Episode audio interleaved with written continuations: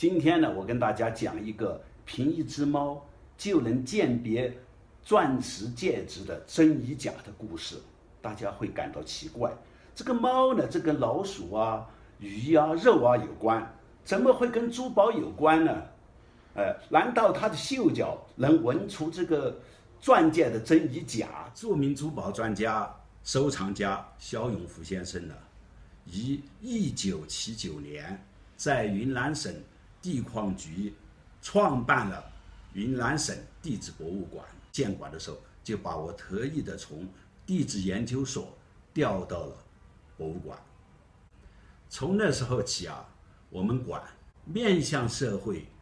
的承担了对外的各种矿物岩石、古生物化石和珠宝玉石的鉴定、评估和资源调查，以及相关的科学知识的普及工作啊，成为了云南省最早的、当时几乎唯一的珠宝鉴定机构。有一天啊，一位老乡拿了一个戒指来，请我们帮他鉴定。呃，经过我观察测试之后呢，确认是一颗零点六克拉的天然钻石镶嵌的戒指，啊，准备呢给他出鉴定报告。但是他说啊，他已经订了当天下午的飞机票，又急事要走，因此呢，等不得那个照片的洗印。啊，我想怎么办呢？但我发现。这个包裹体当中有一个最大的包裹体，非常奇怪，样子非常像一只在奔跑的猫。我对着显微镜底下看到的这里边的包裹体的特征呢，在报告的页面上呢画了一个素描图。几年后啊，这位老乡带了一个人来办公室找我，说要把这只戒指呢卖给这个人，但这个人呢就。不敢相信这个报告是不是由这个戒指所出的，因此要求两个人呢一起来找我证实。那么我对这个人说啊，这个问题啊，你别听我讲，你自己会知道的。于是就把这个戒指呢放到了这个显微镜底下，我调好焦距，请他来看。他新奇的看了镜下的无相。然后跟我所画的这个素描图进行比较后呢，惊奇的叫了起来：“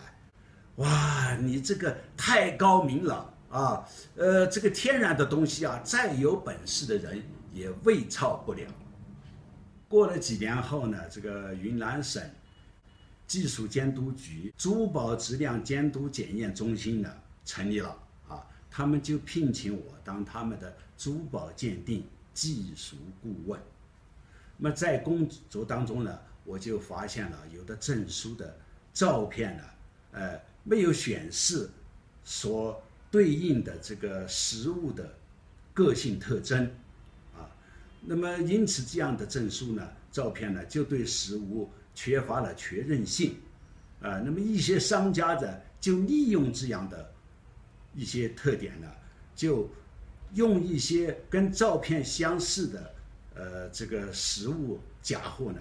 呃，进行替代调包。于是呢，我在这个珠宝科技二零零一年的第三期发表了增强珠宝鉴定证书对实物的确认性的呃这篇文章，主要是提醒广大的消费者在购买珠宝的时候呢，一定要注意这个证书上的照片跟实物的这个确认性。